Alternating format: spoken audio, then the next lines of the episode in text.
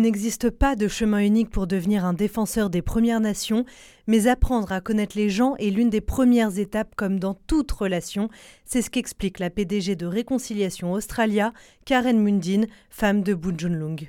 It has to start with understanding the relationship and the situation we are in today with First Nations peoples and other Australians.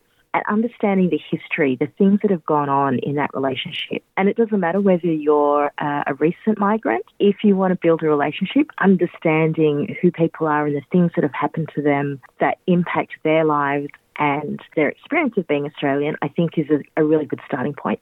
Karen Mundine ajoute que le processus peut nous enrichir en permettant des liens avec les gens et avec le pays. A great starting point is just learning who the local traditional owners are for the communities where you live.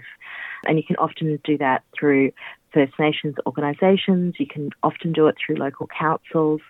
And then getting to know the people in your area, getting to know the places which often have park names that uses traditional language, places that are named after things that happened historically in that area. De son côté, pour le docteur Summer May, femme de Yorta Yorta, il est important que les personnes non autochtones s'éduquent et s'instruisent par elles-mêmes. Uh, an ally is someone who takes the time to educate themselves because, as only 3% of the population, if we tried to educate everybody, we'd be doing nothing else. That includes sleeping and eating. So, really, the starting point is going to trusted sources Reconciliation Australia or your date-based reconciliation council a really good starting point. Uh, I highly recommend them. Luc Pearson, homme de Gamila Roy, est l'un des fondateurs d'Indigeneus X, une plateforme en ligne qui présente et célèbre diverses voix autochtones. Il dit que nous devons d'abord considérer tous les individus comme égaux avant d'apprendre l'histoire. If you come from a place of dignity, respect, love, appreciation, and an understanding that all peoples are fundamentally equal, and whatever differences we see in our culture are not a reflection of you know better, worse, superior, inferior in that way, then you're off to a good start. But if you don't have that, then it really doesn't matter what you learn, what you experience. It's always going to come through uh, ultimately in finding ways to validate, justify, you know, racism. Il ajoute que même si tout le monde peut jouer un rôle dans un changement positif, le mot alliance est une terminologie qu'il préfère éviter. The reason I don't like that terminology is to try to decenter non-Indigenous people from the cause for Indigenous justice. And so if you're doing good things and you're helping, that's great.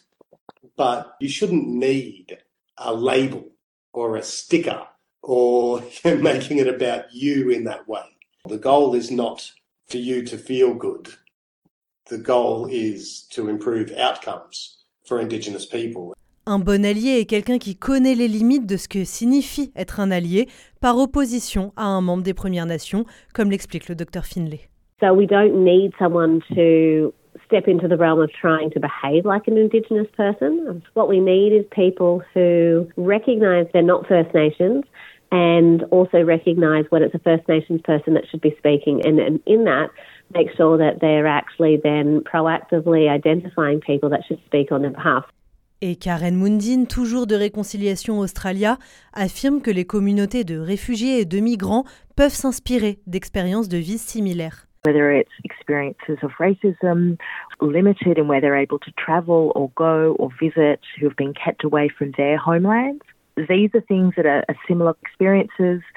And I think they're things that we can then collectively build from. I think it's important for other communities to ask their community representatives to formally support First Nations organisations. Invite First Nations peoples to come speak to your community organisations, to your churches, temples, mosques. Une réflexion qui va dans les deux sens, selon elle. Many First Nations people are more than happy to support migrant communities and, and the, the struggles and the challenges that they're facing. Selon Madame Mundine, le référendum sur la voix au Parlement de 2023 a constitué une bonne occasion d'en apprendre davantage sur les peuples des Premières Nations, ainsi qu'une occasion de nouer des relations. Et continuer dans cette voie est vital pour l'avenir de l'Australie moderne, c'est ce qu'elle ajoute. If we want to build a modern, diverse nation that is proud of its multiculturalism, it has to start with the first Australians and recognising this is a, a connection that goes back 65,000 years plus. And if we can build on the wisdom of the world's oldest continuously connected culture, I'm sure that creates so many opportunities for us as a modern nation into the 21st century and beyond.